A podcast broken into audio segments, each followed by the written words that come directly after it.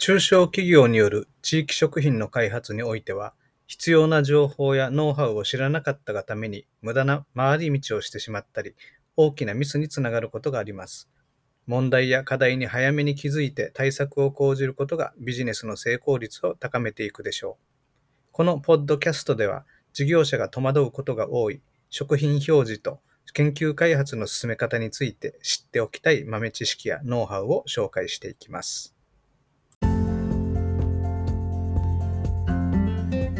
こんにちは、開発や力担のてるやです。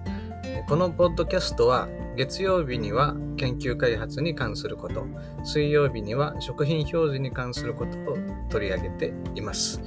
えー、今日は、えー、タイトルにあるように、えー、食品の種類で食品のルールが異なるという話をいたします。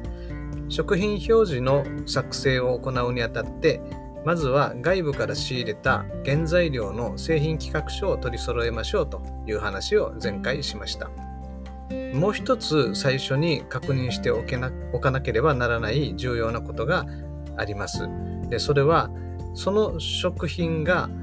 どのカテゴリーに分類される食品なのかということです。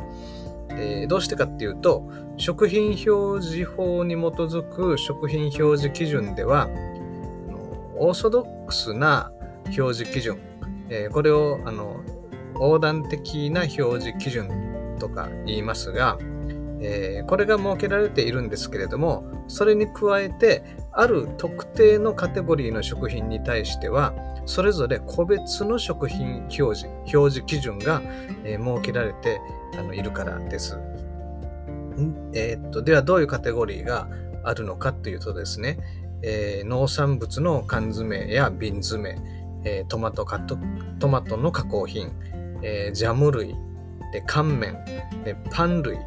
など、えー、実に40を超えるカテゴリーで一般的な表示基準とは異なる個別の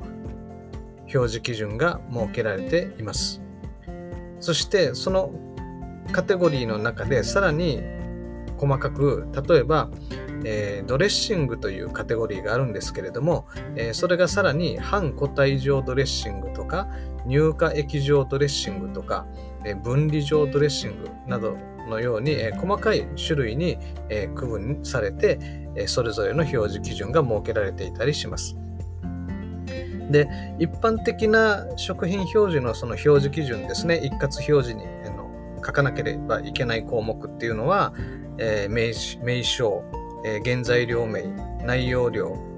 賞味期限、保存方法、製造者の項目になってますけれども、えー、特定のカテゴリーに属する食品の場合は、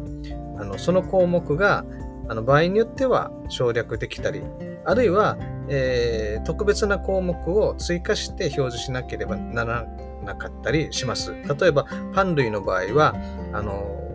場合によってはですね、その条件付きなんですが、内容量を表示しないでいいという場合があったり、でハム類ですと、殺菌方法に関する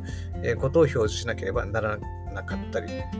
というふうにですね、表示すべき項目に違いが出てきます。また、同じ表示項目でも、その内容量、内容の表示の仕方に特別なあの方法が義務付けられていたりもあのします。例えば、えー、フルーツの缶詰なんかですね、あの果物を2種類以上混ぜて充填されている缶詰の場合には、えー、原材料名にあの例えば桃とリンゴとみかんがこう入った缶詰だったとしたら普通だったら原材料にあのその通り桃りんごみかんっていうふうに書けばいいんですけどもあのフルーツの缶詰の場合には、えー、原材料名にまず果実って書いてでその後でカッコでくくって桃りんごみかんというふうに書くと、まあ、そういう、えー、ルールが特別に設けられていたりします。まあそういうことですから、これからの自分、これからその自社の、えー、商品の食品表示を作成しようという時には、その商品に個別の表示基準が設けられているかどうかを確認しなければならないということです。でそしてその食品のカテゴリーとか種類っていうのについては、あのこれもですね、食品表示基準にその定義が示されていますので、その定義に合致しているかどうかということもあの必要になってきます。で、もしその定められたその定義に合致しない食品であれば、あのそこにそのそのカテゴリーの特別な表示基準を当てはめる必要はないので、横断的な一般的な表示基準で、えー、作成していくと、まあそういうことになるわけですけれども。まあそういうふうにちょっとあの複雑で難しい感じがしますけれども、あの会社一社がですね、製造する食品の種類っていうのはある程度限られていますから、あの手間がかかるのは確認作業の最初のうちだけですので、えー、自社の商品にどの表示基準が適用されるかっていうのは正しく認識しておきましょう。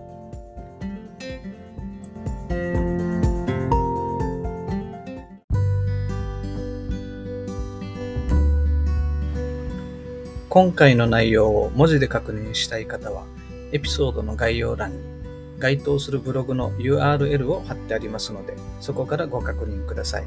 また、ご質問、ご感想は、ホームページのお問い合わせボックスからお送りください。その際は、ポッドキャストからの質問である旨を書き添えてください。一般論で答えられるご質問であれば、可能な範囲でポッドキャストからお答えします。ただし、業務の都合上、お時間をいただくことがあります。個別性の高いご質問や課題解決のご相談については別途個別の応答をさせていただきます。なお、エピソードの更新は原則週2回、月曜日と水曜日です。その都度更新内容を Facebook、Instagram、Threads でお知らせしますので、こちらのフォローもよろしくお願いします。